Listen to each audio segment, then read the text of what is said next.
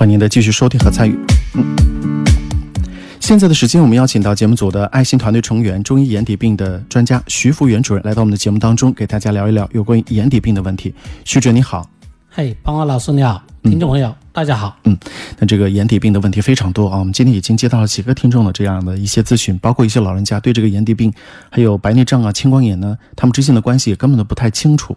甚至有些听众可能会觉得，这个一得上了眼底病，好多地方的医生，包括没有医呃这个经验的医生，束手无策，告诉他们这是绝症，没有办法治疗。您在临床上是不是遇到比较多这样的情况？是的，嗯，因为呢，眼底病呢，它在。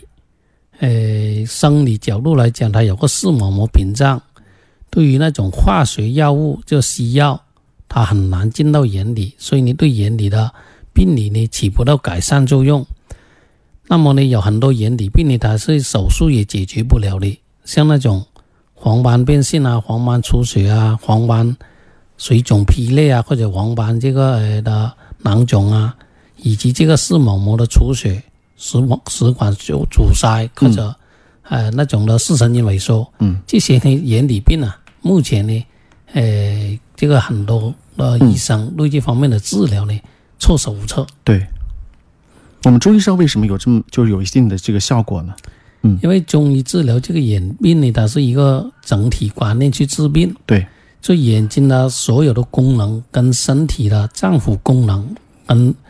脏腑的气血功能以及这个经络的这些功能都是连在一起的。嗯，所以中医治病这个整体观念就是说，由于你的气血功能、脏腑功能、经络功能这些功能的失调，导致呢这眼睛的功能的下降。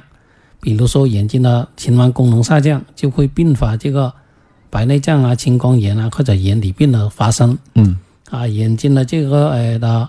免疫功能下降，就很容易得这些呃炎症，对啊，或者免诶这个眼睛的这个代谢功能啊，这些细胞再生修复功能这些功能下降呢，就产生眼病。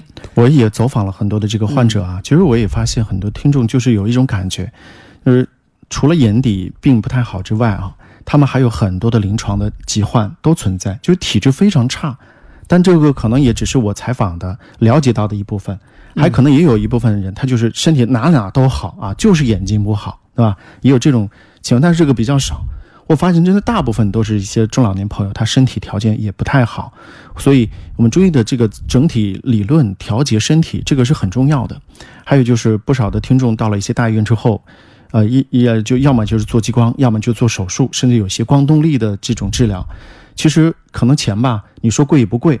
啊，你说你要说真的是砸锅卖铁凑个一两万块钱做一次治疗，大家也做得起，但是就担心第一个手术本身风险系数比较大，第二个这个钱花了，病情没有得到比较好的改善，因为有的时候患者在医院里面可能跟其他患者去交流，也听到好像大家又不不敢确定这样的，嗯，包括医生也不敢跟你确定这一定会不会有效果，所以大家都是慎之又慎。因为你做手术这一块呢，它只是治标。它本质上的病因呢还没解决，就诱发这个眼病的病因。嗯，所以呢，就很多做了激光手术啊、光动力治疗啊，或者打了那些雷珠单抗治疗之后，就很容易复发。嗯，啊，就反复发作。嗯，发作的比较频繁。嗯，所以反复损害之后呢，视力就丧失了。对，所以呢中医是从这个根源上去治病，把你这个治病的原因。啊，通过治疗之后平衡解决，所以呢，它就比较稳固。所以大家也想一想，眼睛本身它不是个大地方，它不像胃啊、心脏比较大，空间比较大，对吧？你做手术可能很好弄，那眼睛太小了。有的时候这个激光的光斑，大家要知道，它是一个光斑打，就像手电筒照在墙上，它有一个圆。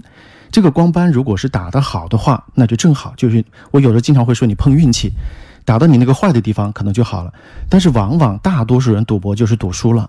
就把你好的地方也打了，对它，这个叫手术并发症。嗯，它损害正常细胞。嗯，所有的眼部的手术都会有这个手术并发症。对，手术损伤，所以呢，有很多做了手术之后呢，视力还是视力还会比原来更差一些。更差一些啊，这个就是属于他这个手术并发症引起的。嗯，所以为什么做手术前要签个手术同意书，告知患者手术后可能视力会进一步下降，甚至会导致手术失败，引起失明。因为眼睛的问题，要是失败的话，扯起皮来，那可能真的是要命的。